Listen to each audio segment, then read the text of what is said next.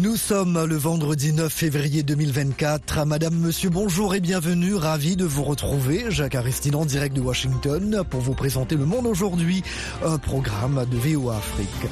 Les titres que nous allons développer ce matin, la demande de retrait de la CDAO faite par le Mali, le Niger et le Burkina, abordée à Abuja par les ministres des Affaires étrangères du bloc ouest africain. Le chef de l'État béninois, Patrice Talon, annonce la réouverture prochaine des frontières de son pays avec le Niger. Le président ukrainien Volodymyr Zelensky remplace le populaire chef de son armée, Valéry Zaloujny. Ici aux États-Unis, le président Joe Biden se défend après un rapport pointant sa mauvaise mémoire.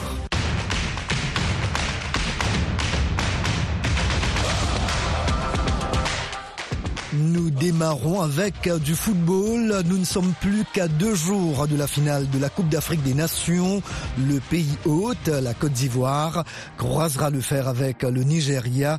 Mais avant ce dénouement, la RD Congo va affronter l'Afrique du Sud demain pour la troisième place. Cap d'emblée sur Abidjan pour un nouveau numéro du journal de la Cannes avec notre envoyé spécial Yacouba Ouedraogo. Bonjour à tous. La miraculeuse Côte d'Ivoire est en finale après un parcours exceptionnel dans cette canne. En effet, les Ivoiriens reviennent de loin, eux qui avaient été presque éliminés après la phase de groupe, avant de bénéficier d'une victoire marocaine pour arracher leur ticket pour la phase à élimination directe. La suite est connue. En huitième de finale, les éléphants sortent le champion en titre, le Sénégal, puis le Mali en cas, dans deux matchs renversants face à la RDC par contre. En demi-finale, ils ont pris les choses en main.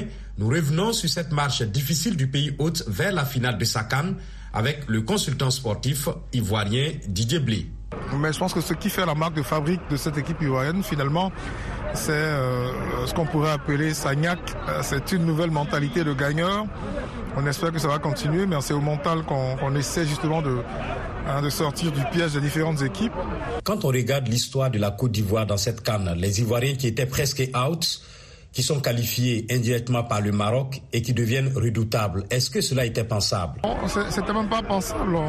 On, a, on, a, on, est spécialisé dans les scénarios invraisemblables. Hein, il faut dire qu'à un moment donné, il faut reconnaître, hein, finalement, on s'attendait à tout sauf à la débâcle de la Guinée équatoriale et se qualifier. Donc si on se qualifie, c'est parce qu'on a beaucoup de chance. Et justement, après, on a su rebondir contre le Sénégal, contre le Mali, hein, tirer les leçons de ce qui n'a pas marché. Euh, puis Gassé remplacé par Emers, il y a une certaine solidarité qui a habité les joueurs. Voilà un peu ce qui a fait la différence, je pense. Les éléphants retrouvent les Super Eagles du Nigeria en finale. Les Super Eagles qui les avaient battus 1-0 en match de poule sur penalty. À quoi faut-il s'attendre dans cette finale? Il faut s'attendre justement à, un match difficile avec une défense du Nigeria assez rude. L'attaque également est un foudre de guerre, mais je pense qu'il faut étudier ce qui n'a pas marché Hein, lorsqu'on jouait contre le Nigeria 1-0. À part le penalty, on aurait fait match égal. Donc je pense qu'il faut pouvoir étudier hein, le Nigeria et puis euh, attaquer la rencontre assez rapidement pour ne pas prendre un but et puis courir vers l'égalisation parce que c'est pas toujours évident, je pense. Est-ce que vous voyez la Côte d'Ivoire soulever le trophée au soir du 11 février? Ça ferait une belle histoire. Une belle histoire. Troisième titre, on va rejoindre le Nigeria et certaines grandes nations sortir un peu de ceux qui ont deux trophées. Mais ça va pas être facile. Il faut s'attendre à une rencontre épique. Il faut pouvoir se battre jusqu'au bout. Il faut pouvoir attaquer. Il faut pouvoir presser avec le, le gegen pressing, comme on le dit, le pressing très haut, ce qui permet de pousser l'adversaire à la faute. C'est 90 minutes, mais ça va ressembler à une éternité parce que le Nigeria, en quoi qu'on dise, est une très très grande nation de football. Difficilement aujourd'hui, le Nigeria s'est qualifié quand même face à l'Afrique du Sud. Donc je pense qu'on souhaite prendre le trophée, on ne veut pas être prétentieux. On espère justement que les joueurs vont pouvoir tirer les leçons et puis prendre à défaut la défense nigériane. Désormais, on voit une équipe de Côte d'Ivoire soutenue, très soutenue par son public. Vous avez parlé de Niak, vous avez parlé de Mental. Est-ce qu'on pourrait dire que cette canne-là est un tournant pour le football ivoirien? Oui, j'avoue que ce tournoi-là euh, et cette défaite a redonné un nouveau souffle. Les supporters ont été critiqués, ils se sont rendus compte qu'ils étaient plus des spectateurs que des supporters. Ceux de Boaké ont fait la démonstration et ceux des Bimpe hein, ont, fait l'extrême copie hein, de ce qui a été fait à Boaké. Je pense que c'est intéressant. Il y a des supporters de légende hein, comme les Anglais, comme les Russes, comme les Australiens. On doit faire comme eux. Je pense que ces chants-là, il faut les apprendre et puis euh, que le douzième homme soit un vrai douzième homme, quoi. Que ce ne soit pas des gens assis là qui attendent seulement les bonnes actions pour applaudir, des gens qui décident de rester debout et de chanter jusqu'à la fin. Euh, ce soir, en tout cas, ça a été un beau déclic hein, pour être à l'unisson autour des éléphants de Côte d'Ivoire. Le consultant sportif ivoirien Didier Blé. Ivoirien et Nigérian s'étaient déjà rencontrés en phase de poule, un match remporté par les Super Eagles 1 à 0. Sur penalty, un parfait de revanche ou de confirmation plane donc en l'air pour les uns et les autres. Coup d'envoi ce dimanche 11 février à 20h temps universel. Mais bien avant, demain samedi, la République démocratique du Congo et l'Afrique du Sud vont s'affronter dans la petite finale dans l'espoir d'accrocher la médaille de bronze. Yacouba Ouidraougo, Abidjan, au Afrique. C'était donc le journal de la Cannes. Merci beaucoup Yacouba. Le monde aujourd'hui euh, se poursuit. À l'issue de leur réunion au Nigeria hier, les ministres des Affaires étrangères des pays membres de la CDAO ont choisi de donner la chance au dialogue au sujet de la demande de retrait du bloc ouest-africain, du Mali, du Niger et du Burkina. Le point avec notre correspondant Gilbert Tamba à Abuja il n'y a pas eu d'annonce de décision prise par les ministres des Affaires étrangères réunis à Abuja pour discuter de la notification du retrait du Mali, du Burkina Faso et du Niger de la CDAO. L'organe sous-régional explique que le traité de la CDAO impose aux trois pays de respecter la procédure de retrait qui doit durer une année avant l'entrée en vigueur du retrait. Le ministre nigérien des Affaires étrangères et président du comité de médiation a affirmé que la décision de ces trois pays de quitter la CDAO suscite une inquiétude considérable dans la sous-région et au-delà. C'est donc un dialogue qui est engagé entre la CDAO et ces trois pays pour tenter de les convaincre de revenir au sein de la communauté économique des États de l'Afrique de l'Ouest. Enfin, le mémorandum préparé par le président de la Commission sur la crise au Sénégal n'a pas pu être discuté par les ministres ouest-africains. Gilbert Tamba pour VOA Afrique, Abuja.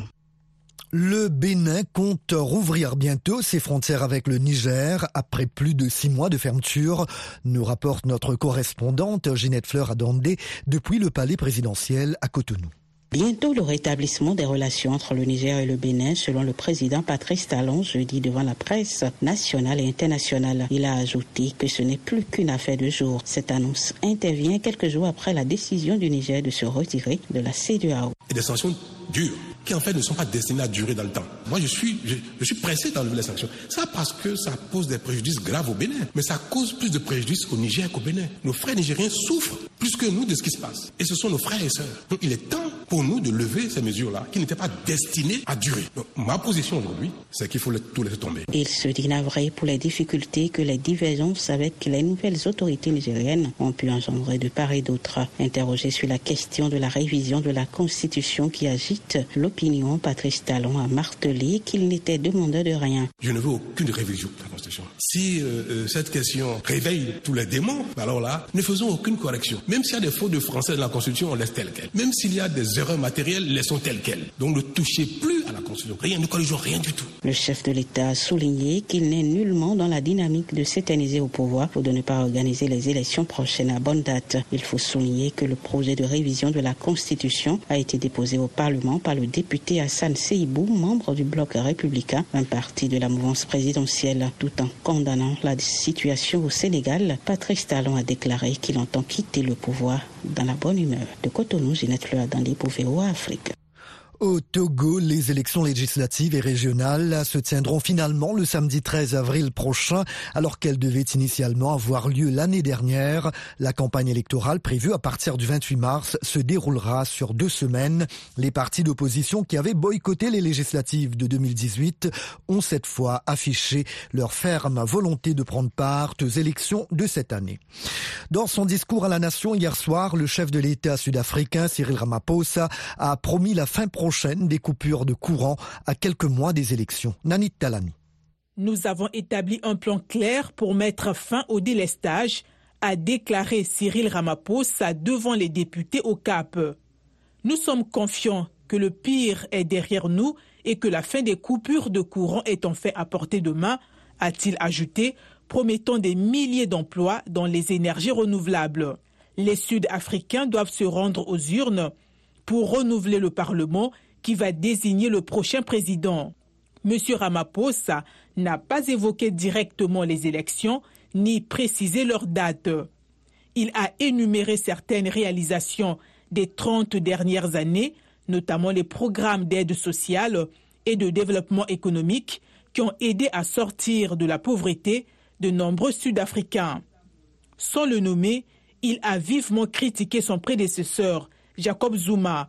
Ce dernier a été suspendu de l'ANC après avoir annoncé qu'il allait soutenir un nouveau parti dissident qui menace de grignoter des voix à l'ANC.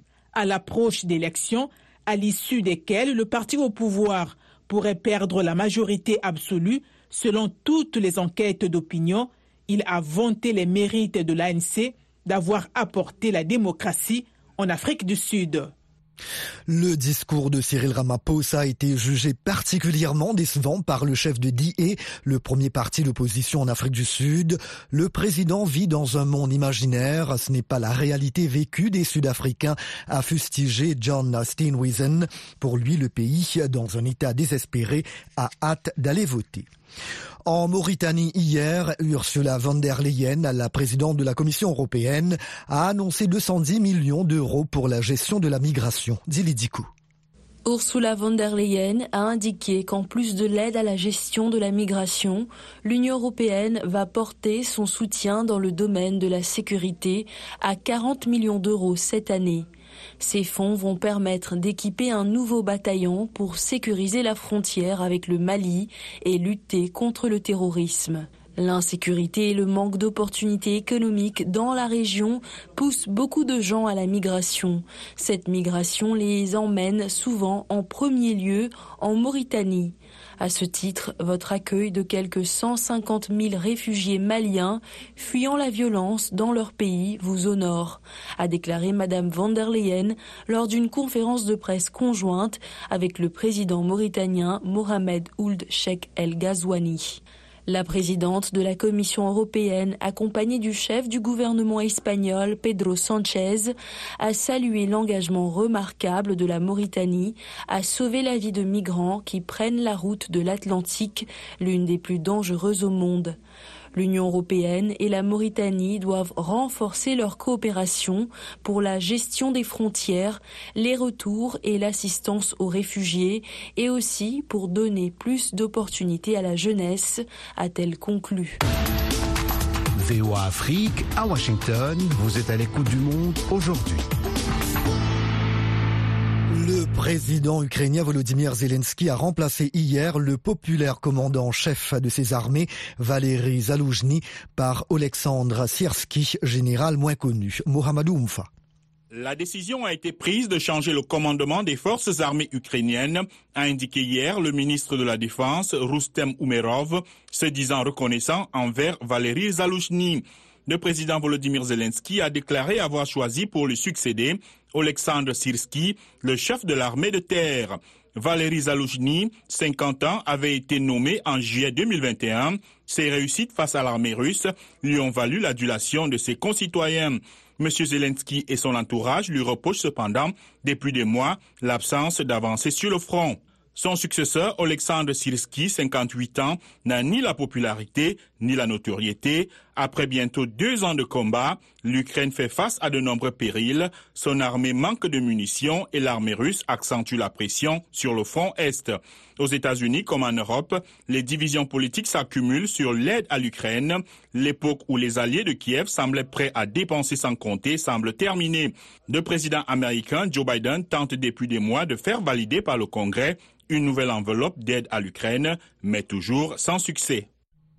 Le président américain s'est défendu après un rapport qu'il a exonéré dans une enquête sur la rétention de documents confidentiels, mais l'a décrit comme un homme âgé avec une mauvaise mémoire. Je suis bien intentionné, je suis un homme âgé et je sais ce que je fais bon sang. Je n'ai pas de problème de mémoire, a déclaré Joe Biden, 81 ans, lors d'une allocution télévisée hier soir.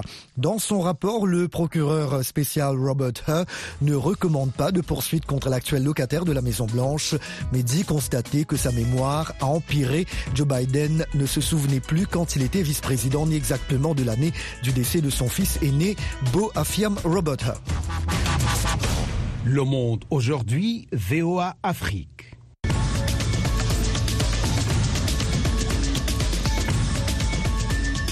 Un grand merci de votre fidélité à VOA Afrique. Vous écoutez Le Monde aujourd'hui. Jacques Aristide toujours au micro. Il est l'heure maintenant de vous proposer la tranche magazine.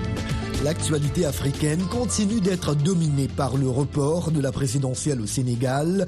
Hier, un collectif de groupes de la société civile a appelé à manifester massivement et à faire grève. L'opposition crie au coup d'État constitutionnel alors que le président Macky Sall cherche à calmer les esprits face au tollé.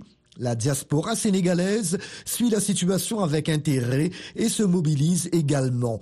Abdourahman Dia a joint dans l'État américain de Virginie Ben Diedjou, membre de l'Association des Sénégalais dans la région de Washington, D.C pour un pays qui est connu pour sa stabilité, un exemple de la démocratie dans la sous-région, un pays qui a une longue histoire de démocratie, de stabilité, qui, à la veille euh, des campagnes présidentielles, euh, tombe euh, d'un seul coup dans ce que j'appellerais escapade autosuicidaire du président de la République, je ne comprends pas. Et tout cela nous amène à, trouver des formules pour faire face. Alors justement, et vous le disiez tantôt, le Sénégal était souvent présenté comme un modèle de, stabilité et de démocratie. Et en tant que membre de la diaspora Avez-vous peur que cette image ne, soit plus celle euh, du Sénégal d'aujourd'hui? Et quand vous parlez aux autres membres euh, de la communauté sénégalaise, comment est-ce que euh, tout cela est vécu ici? Alors, l'image du Sénégal est, déjà, euh, déjà, déjà entachée parce que euh, nous qui euh, faisions le tour de l'Afrique et, et, donnaient des leçons de démocratie, euh, aujourd'hui, les gens nous, donnent des cours de démocratie et les gens viennent à notre rescousse pour nous dire, écoutez, il y a un moyen de, régler le problème avant que ça ne soit trop tard. C'est dommage. Mais le problème, c'est tellement dommage, imprudent que parfois on trouve difficilement les, les, raisons et les mots pour justifier cette, cette, cette, dérive euh, du, du, du, président de la République. Comment est-ce que vous vous organisez ici au sein euh, de la diaspora pour contribuer au retour de la stabilité institutionnelle et, au respect du calendrier électoral? Alors, nous, de notre côté, ce que nous avons prévu de faire en tant que citoyens sénégalais et patriotes, c'est dit qu'il ne faut pas euh, croiser les bras et dire que ça va se régler. Notre préoccupation, c'est la stabilité de notre, de notre patrie et c'est la préservation de notre constitution et euh, de nos institutions. Donc, dans ce cas de figure, ce que nous comptons faire, c'est battre le macadam euh, le dimanche 11 février, en tout cas pour, pour protester, pour montrer notre mécontentement par rapport à ce qui, ce qui se passe au Sénégal. C'est un message à l'endroit de la communauté internationale. Comment est-ce que vous jugez justement la, la, posture de cette communauté internationale? Nous, ce que nous attendons de, de l'opinion internationale et la CDAO, l'Union africaine, les États-Unis, la France, ce que nous attendons d'eux, c'est qu'ils soient du bon côté. Le bon côté ici, c'est le peuple sénégalais. Le bon côté ici, c'est la démocratie. Le bon côté ici, c'est la justice. Ben Diédiou de la diaspora sénégalaise, ici dans la région de Washington, D.C., la capitale américaine.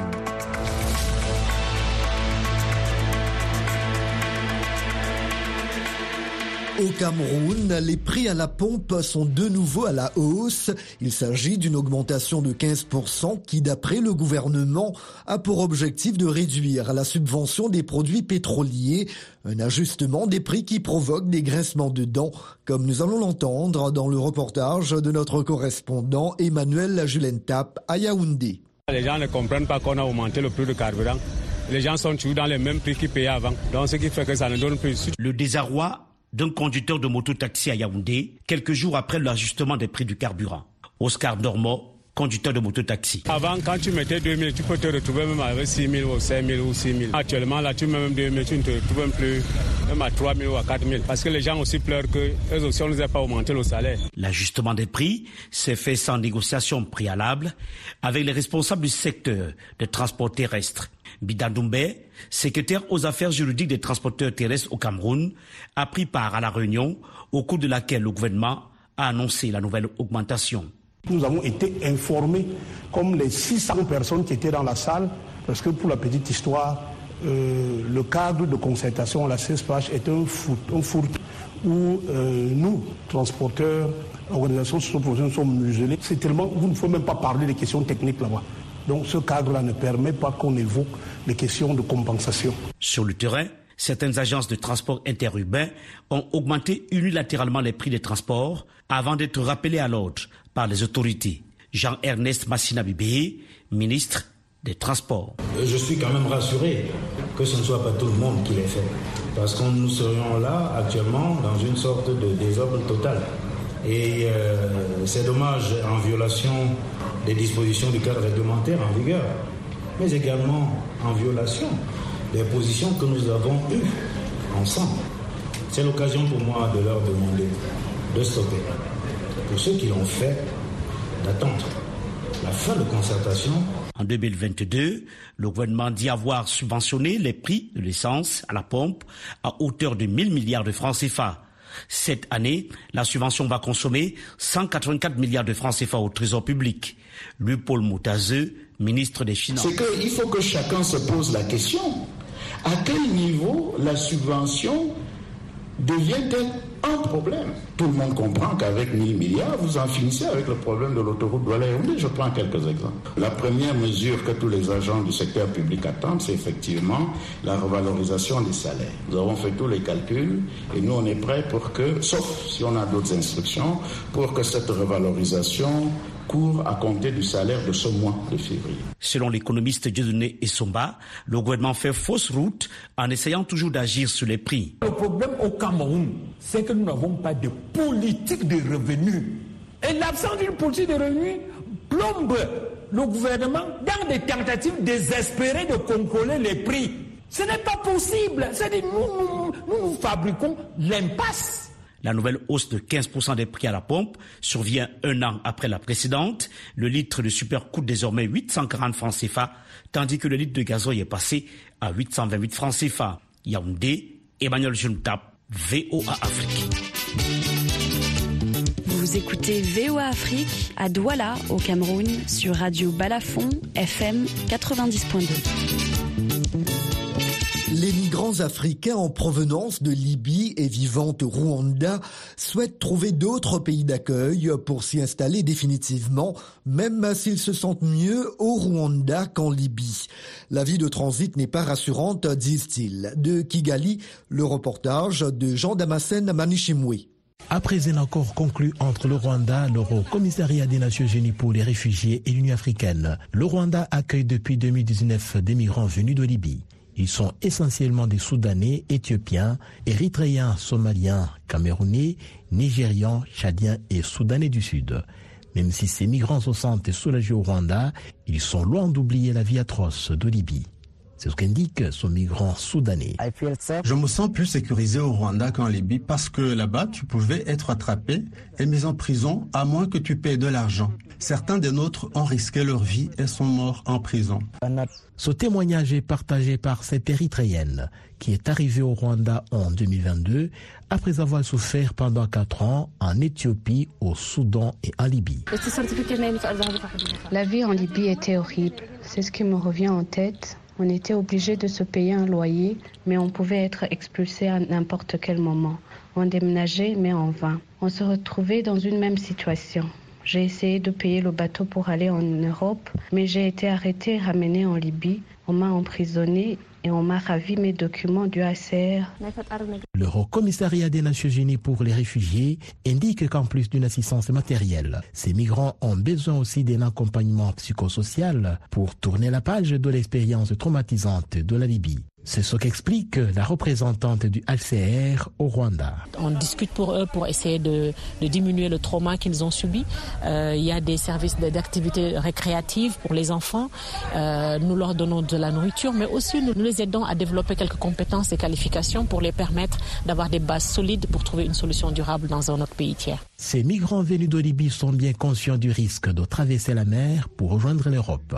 Poussés par la vie misérable dans leur pays, ils ont tenté cette aventure en espérant que leur rêve deviendra un jour une réalité. Je voulais toujours tenter parce que j'ai quitté l'école sans aucun soutien. Dans le pays, quand la guerre a éclaté, nous avons arrêté les études. On n'avait pas d'emploi. C'est ainsi que nous sommes allés en Libye en tentant de rallier l'Europe. On essayait toujours croyant que par chance, on y parviendrait. Le gouvernement du Rwanda déclare que ces migrants venus de Libye seront toujours assistés jusqu'à ce qu'ils trouvent un autre pays d'accueil. Une situation différente de ce que le Rwanda pourrait accueillir si jamais l'accord avec le Royaume-Uni est mis en pratique. Alain Mukuralinda et porte-parole adjoint du gouvernement du Rwanda. La plupart euh, d'entre eux euh, cherchent à émigrer ailleurs, mais cette fois-ci, ça se fait d'une façon régulière, légale, et la plupart d'entre eux sont déjà partis. Ce qui est différent avec euh, les migrants qui viendront si le processus avance jusqu'au bout du Royaume-Uni, où ils pourront être intégrés. C'est comme ça que prévu l'accord entre les, deux pays. Eux, ils seront intégrés avec les Rwandais. D'après le Haut Commissariat des Nations Unies pour les réfugiés, depuis septembre 2019, le Rwanda a accueilli plus de 2000 migrants en provenance de Libye. Plus de 1200 d'entre eux ont déjà trouvé d'autres pays d'accueil hors du continent africain. Jean Damascene Chimé pour VOA Afrique, Kigali. VOA Afrique en direct de Washington. Les actes de l'ancien président républicain Donald Trump lors de l'assaut du Capitole le 6 janvier 2021 le rendent-ils inéligible? Les juges de la Cour suprême américaine tentent de résoudre cette question à moins de neuf mois du scrutin présidentiel. Hier, ils ont entendu les arguments des deux partis. Patsy Vidakuswara, la correspondante de la VOA à la Maison-Blanche, a interrogé des analystes sur ce cas particulier. Son reportage est relaté par Nathalie Barge. La question de savoir si le rôle de Donald Trump dans la prise d'assaut du Capitole par ses partisans le 6 janvier 2021 devrait le rendre inéligible est au cœur de l'affaire portée devant la Cour suprême. Il s'agit notamment de savoir si le probable candidat républicain doit être exclu des scrutins dans l'État du Colorado. Mark Graber, chercheur en droit constitutionnel à la faculté de droit Francis King est l'un des universitaires qui ont adressé un mémoire à la Cour contre Donald Trump. On lui a dit qu'il y avait dans la foule des gens armés avec l'intention d'envahir le Congrès. Il a répondu, lorsqu'il y a une fraude, vous n'utilisez pas les moyens habituels. Vous vous battez comme un diable. Une personne raisonnable pourrait dire que, étant donné le comportement de Trump, il avait l'intention d'encourager une insurrection et d'y participer. L'affaire est basée sur la section 3 du 14e amendement, disqualifiant de l'exercice de ses fonctions toute personne qui a prêté serment de soutenir la Constitution et qui s'est ensuite engagée dans une insurrection. Les avocats de Donald Trump soutiennent que le 6 janvier n'était pas une insurrection et qu'il ne faisait qu'exercer son droit à la liberté d'expression. Ils affirment que la section 3 ne s'applique pas au président. C'est le point de vue d'Alan Dershowitz, professeur de droit à Harvard, qui a défendu M. Trump dans le passé. En l'absence d'action du Congrès, je ne crois pas que le 14e amendement soit auto-applicable. Sinon, pourquoi auriez-vous besoin de l'article 5 du 14e amendement qui donne explicitement au Congrès le pouvoir de prendre ses décisions? Six des neuf juges de la Cour suprême ont été nommés par des présidents républicains, dont trois par Donald Trump. Tous seront confrontés aux faits historiques présentés dans un autre mémoire par 25 historiens, dont Alan Lickman de l'Université américaine de Washington. Il sera très difficile de contredire les preuves historiques que nous avons présentées dans notre mémoire sur la question de savoir si Trump est couvert par la section 3 et ne nécessite pas une action de Congrès ni une condamnation. Et cette section n'était pas destinée uniquement aux anciens confédérés. Dans les mois à venir, la Cour suprême va probablement également délibérer sur la demande d'immunité de l'ancien président Donald Trump dans une affaire distincte d'ingérence dans les élections fédérales. Et voilà, c'est ici que nous allons clore le monde aujourd'hui, édition matinale du vendredi 9 février 2024. La mise en onde a été assurée par Michel Joseph. Merci, chers amis fidèles de la VOA, de nous avoir accueillis chez vous ce matin et toute cette semaine. Jacques Aristide depuis la capitale américaine. Je vous souhaite une très belle journée et un merveilleux week-end. S'il vous plaît, prenez bien soin de vous et des autres aussi. À très bientôt. Au revoir.